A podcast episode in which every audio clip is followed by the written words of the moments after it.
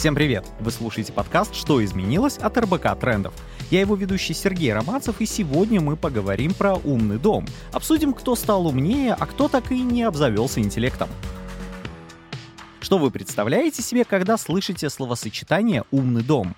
Наверное, что-то вроде особняка Тони Старка, которым руководит искусственный интеллект Джарвис, а окна становятся интерфейсом компьютера или чертежной доской.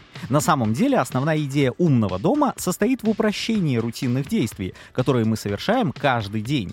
Умные чайники, светильники, аудиоколонки, датчики и камеры — все это уже реальные инструменты для твоего дома. Рынок умных технологий растет с каждым годом. Пользователей подкупает простота настройки и возможность делегировать свои задачи по дому. Вы можете начать с покупки умной лампочки или розетки, а затем постепенно докупать остальные аксессуары.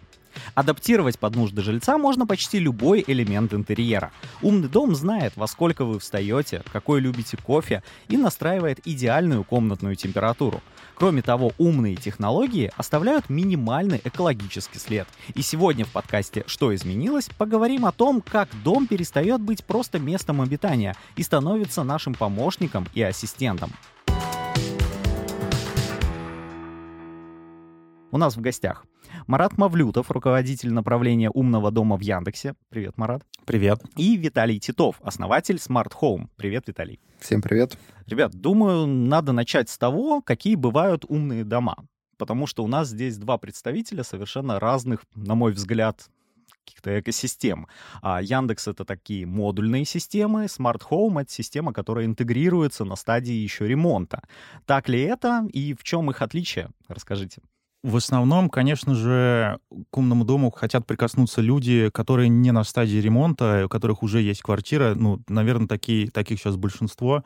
И для того, чтобы как раз открыть им эту возможность, чтобы они просто посмотрели, как или воспользовались э, вот этой магией, когда свет включается голосом или автоматически, или когда пользователи просто проходят через коридор или через смартфон, ну, это здорово. Поэтому наша цель как раз сделать так, чтобы абсолютно любой э, пользователь мог пойти в магазин, купить умную лампочку и сказать, э, включи, пожалуйста, свет, и лампочка зажжется. Вот с этого прям начинается умный дом. Виталий. Э, отчасти согласен, но умные дома все-таки распределяются на проводные и беспроводные. А Яндекс — это все-таки платформа именно управления э, голосом, то есть управление вашими устройствами с помощью голоса.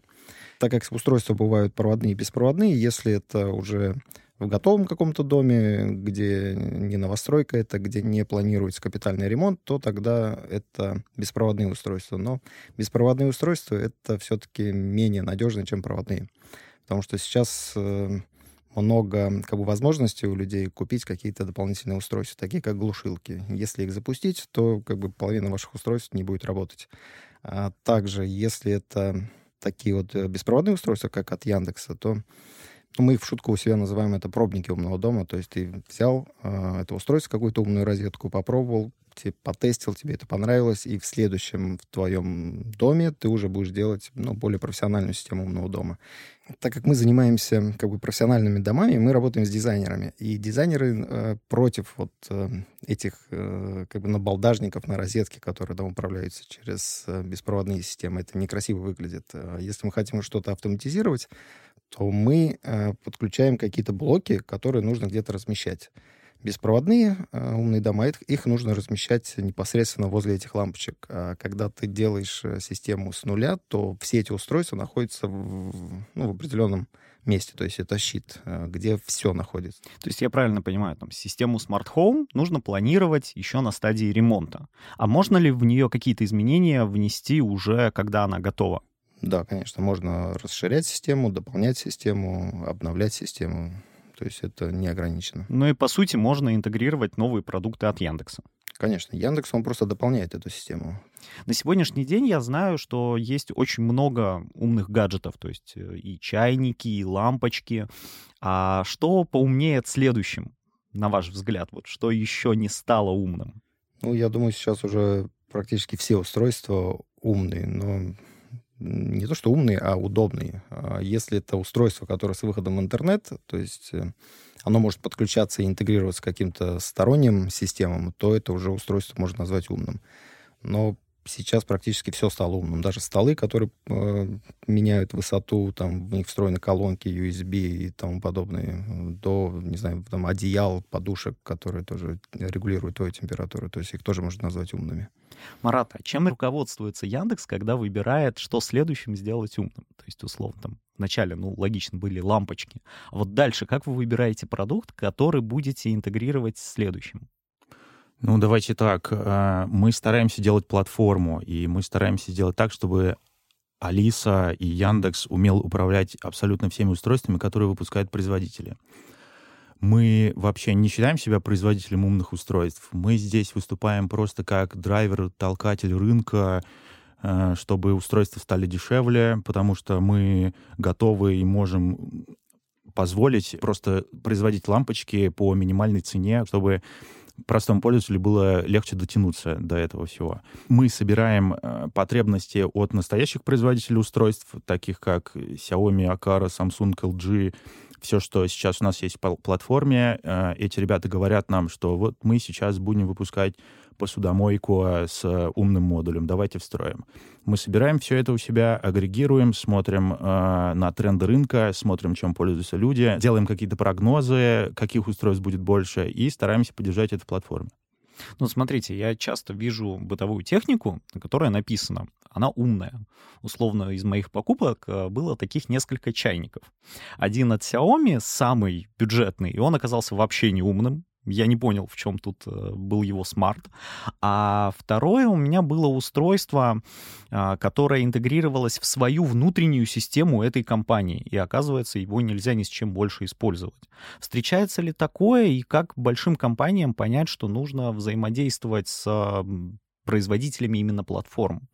Это правда. Рынок умного дома, он очень сильно фрагментирован, и каждая компания пытается выдумать какой-то свой протокол взаимодействия. Поэтому строить платформу здесь э, невероятно сложно. С этим столкнулись как и мы, так и наши западные коллеги Google, Amazon, Apple. У них у всех есть такая проблема, и поэтому ребята за океаном объединились для того, чтобы выработать новый стандарт, новый протокол умного дома, к которому Яндекс присоединился вот буквально осенью, и мы сейчас вместе с ними разрабатываем э, новый стандарт, который называется Matter чтобы впоследствии все производили свои устройства на этом стандарте так, чтобы сагрегировать их, подключить было очень просто, ну и чтобы пользователю было просто, чтобы он не думал, что вот у меня весь умный дом на Xiaomi, поэтому я ограничен выбором только продукции этой компании, чтобы можно было зайти в любой магазин и купить абсолютно любую зубную щетку, которая потом э, синтегрируется в ваш умный дом и сможет показывать или напоминать вам, что вечером нужно почистить зубы, грубо говоря.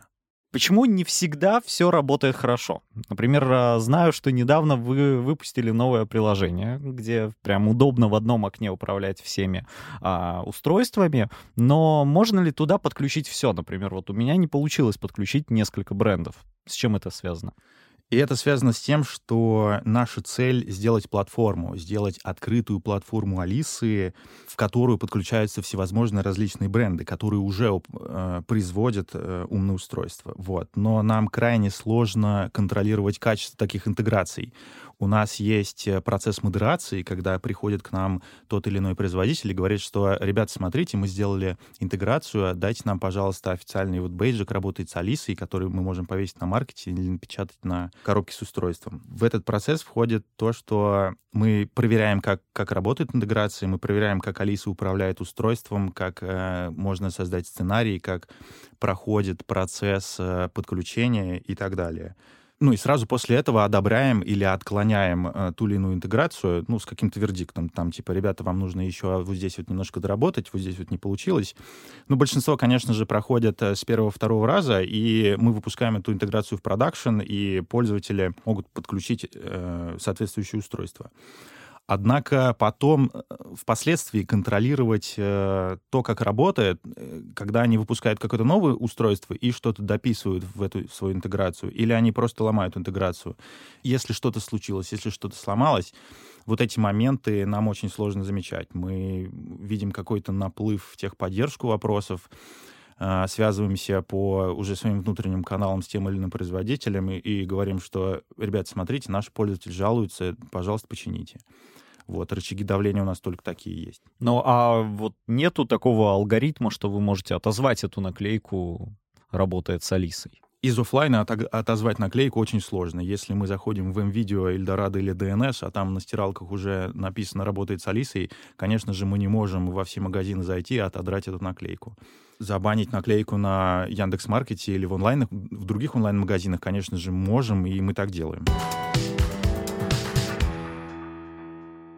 Виталий, а если мы делаем умный дом с нуля, вот прям на стадии ремонта, мы будем привязаны к какому-то бренду? Или мы можем спокойно выбирать любой бренд, который сможем интегрировать в дальнейшем? На данный момент желательно выбирать э, именно одного производителя, потому что, как сказал Марат, сейчас проблема в том, что все устройства, они разговаривают э, ну, на разных языках, если проще говоря. И когда весь мир как бы объединится и договорится, что давайте выпускать устройства, которые будут разговаривать на одном языке, тогда уже не важно, какого производителя вы выберете ну, к себе э, в проект. А на данном моменте лучше выбирать именно одного производителя и смотреть, э, интегрируются ли эти устройства между друг другом.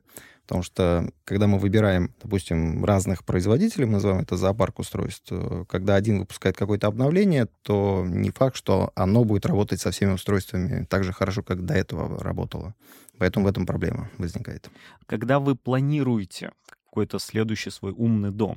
Вы смотрите на уже готовые устройства, которые выпущены. Ну, сейчас умный дом вообще очень тесно связан с интернетом, обновлениями. А может ли умный дом когда-то стать автономной системой? Вот как у Тони Старка было. Я думаю, если ему выключить интернет, то у него бы все продолжило работать. Что касается умных домов. Тут не интернет больше, а именно электричество. То есть без электричества никакая система не будет работать. От интернета это тоже зависит, но в основном профессиональных системах э, сам сервер находится в доме. То есть от интернета он зависит только тем, что если вы находитесь не в локальной сети, не у себя дома, а где-то в другой стране, тогда вы не сможете без интернета управлять своим домом. А когда вы находитесь локально у себя дома, вы как бы не ограничены в управлении. Есть интернет, нет интернета, без разницы. Вот у нас есть две разные экосистемы. Какая сколько стоит? Вот сколько стоит собрать умный дом на экосистеме Яндекса, чтобы всем управляла Алиса? Считали когда-нибудь? Это очень сильно зависит от потребностей и уровня э, ремонта или уровня э, дизайна э, жилого помещения. А если мы говорим про какую-то стандартную московскую двухкомнатную квартиру, то геймченджером здесь будет просто свет сделать умным. Вот, и тогда голосом можно управлять светом, включать, выключать, не вставая с дивана. Если мы говорим про э, вообще все из коробки, чтобы пылесосы ездили автоматически, э, кофеварка включалась, открывали шторы по утрам, э, к стиральной машинке можно было подходить и говорить, не выбирать из вот этой крутилки из 20 э, непонятных символов, а просто сказать, у меня джинсы здесь, постирай как-нибудь, вот, то, конечно же, нам нужно обновить все, абсолютно все бытовые устройства, которые мы хотим, чтобы стали умными. Потому что производители прямо сейчас уже вставляют Wi-Fi модули, модули умного дома в свои устройства, в микроволновки, в стиральные машины, в посудомойки, в пылесосы и так далее, чтобы они стали умными. Соответственно, нам нужно просто взять и обновить все свои бытовые устройства. Стоит это примерно столько. А, Виталий, если мы говорим все-таки о модульных системах, понятно, можно установить где угодно. Лампочку вкрутил, все, у тебя уже умный дом.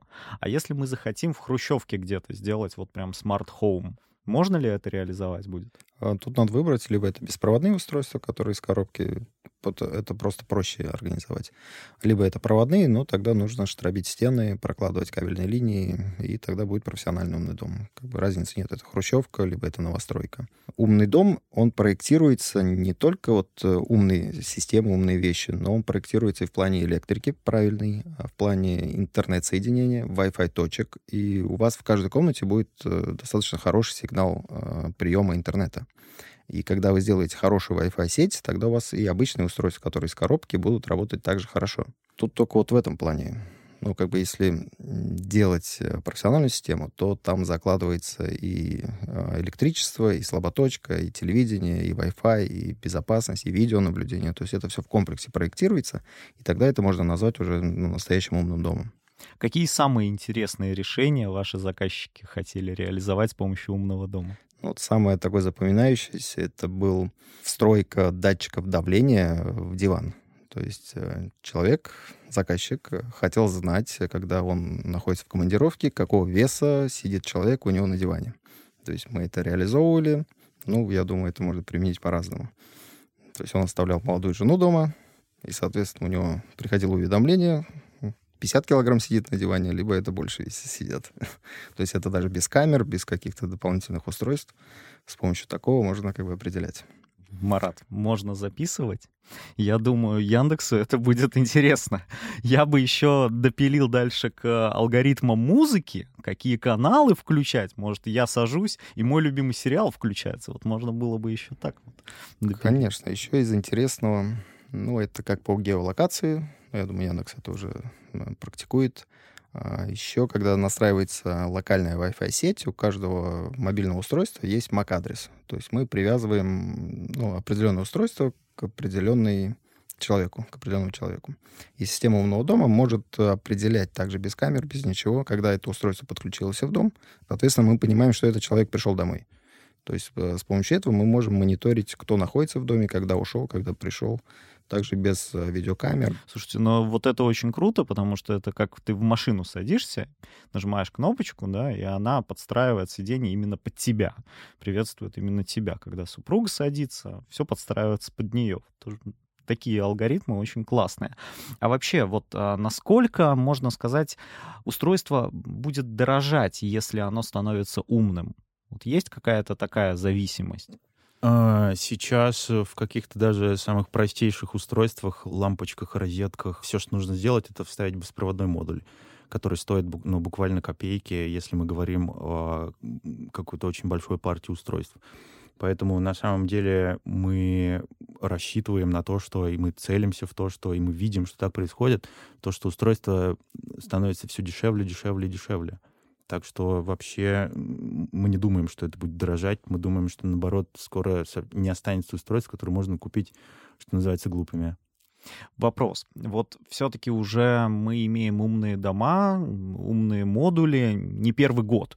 Можно ли сказать, это все-таки воспринимается большинством как игрушка? Такой вот подарил ребенку, он там цвета включает разные на лампочке. Или все-таки люди действительно все больше и больше и больше устанавливают себе умные дома? Ну, из практики, вот за последние два года, если э, как бы там один из двадцати э, запросов устанавливал себе дом, умный дом, то теперь практически каждый второй хочет себе систему, но не каждый может себе позволить хорошую систему профессиональную, то спрос увеличивается. Я думаю, в будущем практически у каждого будет э, уже в стандарте система умного, умного дома, потому что все застройщики уже э, изначально закладывают систему умного дома. Ну, это как минимум э, сбор показаний счетчиков, какие-то охрана, пожарная сигнализация и домофония. То есть это вот минимальный комплект, который уже входит в современные новостройки. Все по-разному приходят к системам умного дома. У всех э, разные запросы, у всех разные потребности. Ну, самое такое яркое, через что приходит человек к умному дому, это освещение. То есть это то, что мы видим глазами, и оно становится сейчас э, разнообразным. Если мы раньше по освещению просто включали-выключали свет, то теперь мы его можем демировать, то есть регулировать яркость освещения. А, цветовую передачу — это биодинамическое освещение от э, теплого к холодному. И полный спектр освещения — это RGBV освещение, то есть это ну, любой цвет, там, 2 миллиона с чем-то оттенков этого освещения, которые вы можете выбирать под свои задачи, там, вечеринка, утро, вечер, э, просмотр кино. То есть вы полностью регулируете ваше освещение. И кругов освещения становится в одной комнате больше. У нас были проекты, где в одной ванной комнате, там 2-3 квадратных метра, было 18 кругов света. То есть это под раковиной, под унитазом, под, не знаю, душевой кабинкой, там вообще везде. Причем оно все биодинамическое, с разной подсветкой, яркостью. И ну, это комфортно, это на самом деле очень удобно. Это надо один раз попробовать, и ты уже без этого просто не сможешь. Марат, я вот не быстро привыкал к голосовым помощникам, честно скажу. Хотя понимаю, что вроде все могут, но всегда думаю, блин, вот скажу, только время потрачу, сейчас ошибется. Быстро ли привыкают люди? Люди привыкают очень быстро. Голосовой интерфейс — это самый нативный, самый естественный для человека интерфейс. Мы с вами сейчас голосом разговариваем. Я тестировал на своих родителей, тестировал на родителей друзей, и вот намного проще их обучить и умному дому, и каким-то другим запросам с голосовым ассистентом, а, чем рассказать, вот, возьми телефон, разблокируй, открываешь вот эту иконку, вводишь логин, пароль, регистрируешься здесь, нажимаешь кнопку, играет музыка голос это намного проще. Если посмотреть, как э, Алисой, например, пользуются дети, то это вообще, они могут с ней часами болтать, узнавать что-то новое. Когда Гагарин космос полетел, кто такой Дзержинский, ну и много всяких вещей. Ну, конечно же, э, нагуглить такое или найти такое в Википедии вряд ли кто-то сможет или кто-то будет э, целенаправленно из детей искать. Вот. А с Алисой можно болтать абсолютно о чем угодно, и она начинает обучать, начинает э, что-то рассказывать. Это, это здорово. А как вы обучаете Алису? Я, честно, был шокирован, когда я услышал, что она может говорить шепотом. Неужели этой девушке пришлось все задиктовывать шепотом? Конечно же, нет. Мы очень долго экспериментировали с командой синтеза на то, чтобы подкрутить э, синтезирование голоса так, чтобы было очень похоже на шепот. Было, конечно, внутри Яндекса много прикольных историй, когда Алиса говорила и каким-то зловещим шепотом, и каким-то томным шепотом. Но вот мы смогли найти ту комбинацию, смогли дотюнить, дополировать эту технологию так, чтобы это казался классным, естественным шепотом, чтобы когда человек просит Алису что-то сделать как, и хочет, чтобы было тихо, чтобы Алиса не кричал на него, то Алиса отвечает шепотом. Прям супер здорово. Мы видим очень много прям восхищенных отзывов на, на счет того, что Алиса становится все естественнее и естественней. А вот как-то концепция умного дома, она соотносится с концепцией умного города? прямо сейчас довольно мало соотносится, но, насколько нам известно, уже есть инициатива от Министерства цифрового развития для того, чтобы стандартизовать, ввести некоторые правила, ввести некоторые рекомендации, чтобы умные дома постепенно становились умными многоквартирными домами, умными районами, умными городами. Да, прямо сейчас мы видим примеры, когда ребята вставляют себе умные счетчики, вставляешь умный счетчик, привязываешь карту, и тебе больше не нужно каждый месяц... Э, а его можно отматывать? Хакеры были всегда. Хакеры были всегда, это правда. Так вот, э, привязываешь карту, и тебе больше не нужно заботиться о том, чтобы передавать каждый месяц вот эти все показания. Дальше регуляция нужна для, например, каких-то устройств общего пользования, какой-нибудь домофон, потому что это становится уже не вашим личным устройством в вашей квартире, а это устройство общего пользования, с которым мы шерим, делим с соседями. Вот, и там определенные стандарты безопасности нужны. Поэтому, да, потихонечку, потихонечку умные квартиры становятся умными домами и дальше умными районами, и когда-нибудь, конечно же, это станет умным городом. Мы когда-нибудь придем к тому, что вообще все дома станут умными? Я думаю, да, придем, потому что прямо сейчас э, у меня, например, ну, нет друзей, у которых нет какого-либо умного устройства какая-нибудь Bluetooth зубная щетка или умная колонка. Uh, у меня есть друзья, которые, наоборот, привносят uh, своим родителям то же самое. Например, один мой коллега поставил своим родителям в парник uh, датчик влажности и купил какой-то недорогой увлажнитель так, чтобы помидорам, рассаде, который в этом парнике находится, было, было определенный уровень влажности. Вот. И родитель пенсионера просто по телефону смотрит, какая влажность сейчас у помидоров, не нужно ли долить водички этот увлажнитель, чтобы они просто лучше росли. Ну, примерно так. Так что я думаю, вот уже совсем скоро не останется вообще ни одного человека, у которого нет какого-либо умного устройства дома, в квартире, на даче вот это фантастический алгоритм, потому что я сам огородник, мне прям нравится, но вот тут я прям подумал, как я без этого жил, действительно, все лежало на поверхности. Давайте поговорим о нестандартных использованиях системы умного дома. Как можно систему умного дома использовать вот нестандартно? Есть ли какие-то удивительные алгоритмы? То, что сразу приходит в голову, один мой друг, э, у него довольно большая дача, и он примерно все свои устройства сделал умными. Например, если к нему подъехать просто на машине и в навигатор, в Яндекс Навигатор сказать «Алиса, открой ворота», то открываются ворота. Дальше, если по этой даче полазить, можно найти умный курятник. Он э, разводит птиц сам. Оказывается, я как раз от него узнал, что для того, чтобы курицы росли быстро, хорошо, они болели, им нужно поддерживать определенную температуру вот, и определенный уровень освещения. Поэтому в его, умном курятнике просто раскидано всевозможных датчиков, и обогревательных приборов, и умного освещения, так, которые поддерживают вот именно ту среду, чтобы курицы росли как можно быстрее, как, как можно в удобных условиях, ну и так далее. Ни у кого такого не видел, честно говоря. Ну, честно говоря, очень интересный алгоритм, и самое интересное, что я сегодня услышал два алгоритма про полив, про умный курятник, и сам задумался, почему нигде нету прям словаря. Вот что ты можешь делать с этими умными домами? Потому что многие так и думают, а вот зачем мне в увлажнителе датчик? Ну, наверное, чтобы он выключался сам, а потом можно это дело докручивать. Очень интересно.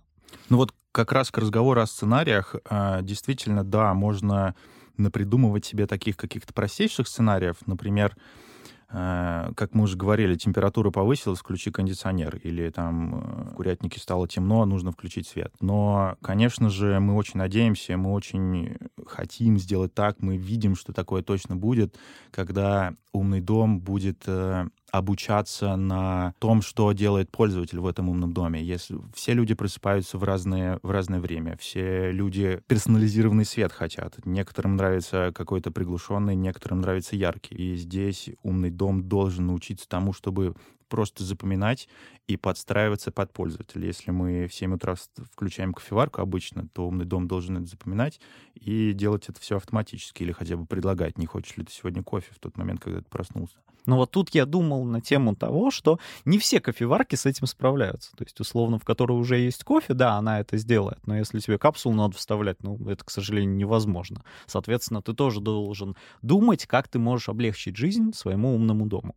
Ну вот если взять, например, какие-нибудь умные кормушки для животных, которые прямо сейчас есть, то туда просто насыпаешь 2-3 э, литра корма, и кормушка по одной-две порции в день выдает. Вот. С кофеваркой, ну, можно сделать то же самое. Или, например, есть стиральные машины, куда просто залил детергента, стирального порошка, стираль, стиральной смеси, вот, и ее хватает на два месяца. Нужно всего лишь грязное белье доставать, вытаскивать чистое, больше от человека ничего не надо. Виталий, какими удивительными алгоритмами, может быть, поделитесь нестандартными? Ну, тут э, нет предела, как говорится, совершенству. То есть тут от фантазии все зависит. Э. Ну, вот уже реализованные у нас э, такие алгоритмы — это система безопасности. То есть мы ставили систему бабушки, которой, по-моему, лет под 80. То есть если человек прошел через проходное помещение, в глухое помещение, и там остался очень долго и не вышел из этого помещения, то система даст оповещение соседям, либо позвонит в скорую, что произошло что-то, что человек не вышел там, сутки не вышел. Соответственно, система уже предполагает, что с ним что-то случилось. Также система на безопасность работает как алгоритм. Если дом находится на охране и произошло проникновение через непроходное помещение, и потом дальше произошло движение, то система также может э, ну, дать сигнал о том, что что-то происходит, что кто-то влез в дом. То есть система по климату, она замеряет, с какой скоростью температура поднимается и с какой скоростью температура опускается. И, соответственно, если вы едете домой и запускаете кнопку «Я скоро буду дома», то система предполагает, за сколько вы доедете до дома и когда ей нужно включить все системы, чтобы догнать ту нужную температуру до комфортного. Система может воспользоваться там теплыми полами, конвекторами, кондиционером, но также и шторами еще. Система видит, если на улице светит солнце, а вам нужно нагреть помещение, чтобы сэкономить ваши ресурсы, а, она может открыть шторы, за счет солнца нагреть помещение, и когда вы приедете, закрыть шторы, и температура будет комфортная. Вот эти все автоматизированные системы, они намного лучше, чем они исключают просто человеческий фактор. Там забыл полить, э, либо там не включил освещение, не открыл шторы. То есть это все в будущем будет только ну, больше применяться. Что-то про развлечения есть, какие-то интересные алгоритмы, что вот хочу дискотеку. Ну, это сценарий, там, пришли гости, либо вечеринка, соответственно, все освещение становится более интимным, там, либо там каким-то красным, зеленым, желтым, там, световой шар спускается с потолка. А, температура, соответственно, будет э, меньше, потому что если вечеринка, значит, много людей, значит, много дышат, температура будет подниматься. То есть включится вентиляция, и вот эти все системы начинают как бы подстраиваться под то мероприятие, которое вы будете проводить. И, конечно, финальный вопрос. С чего вы посоветуете начать знакомство с умным домом? С какого первого гаджета человек может прям погрузиться в эту систему будущего? Я бы посоветовал, конечно же, с умной колонки. Когда пользователи покупают себе умную колонку, начинают с ней говорить, понимают, что она умеет, что она умеет поставить нужную музыку в нужный момент, или рассказать погоду, или прочитать новости, или сделать что-то еще, вот это становится прям геймченджером. После этого мы видим, как пользователи начинают своим друзьям уже раздаривать умные колонки и рассказывать всякие прикольные вещи.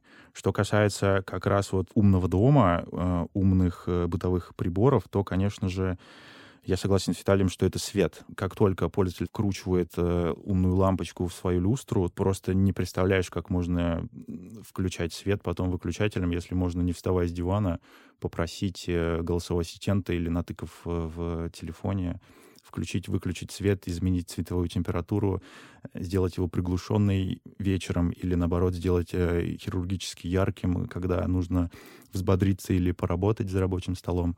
Это прям круто. Виталий, какой гаджет, на ваш взгляд, должен стать первым? Ну, это, само собой, согласен с Яндекс Колонки. То есть это понимание придет, э, что такое все-таки управление.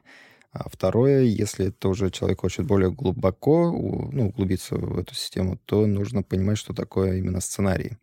То есть одно дело мы там включи лампочку, не знаю, там открой дверь, или там включи музыку. А дальше переходится, ну, Другой уровень — это именно а, сценарий. Если зажглась, если открылась дверь, то должна включиться лампочка без голосовой команды. Если там включилась лампочка, то закрой шторы. Если закрылись шторы, то включи телевизор. И вот эти вот все последующие команды должны происходить автоматически. Марат, ну и финальный вопрос. Не могу его не задать, потому что меня подписчики мои не поймут. Что будет в новой Яндекс-станции? И увидим ли мы анонсированную недавно Яндекс-станцию вот в этом году все-таки? Да, конечно, увидим, мы не отказываемся от наших планов. Из того, что самое крутое, чем мы сделали, это мы сделали умный звук. Теперь наша новая станция, она понимает, в какой части квартиры находится и адаптирует звук так, чтобы он не гудел, не шумел, если колонка находится где-то в углу или в какой-то открытой полке. Ну и второе, мы вставили Zigbee модуль в Яндекс-станцию. Zigbee — это довольно современный протокол умного дома, который э, специализированный именно прям для умного дома, для того, чтобы заработали абсолютно все устройства на Zigbee. Мы видим, что очень много таких как и лампочек розеток, так и, самое главное, всевозможных датчиков открытия, закрытия, датчиков протечки, датчиков освещения.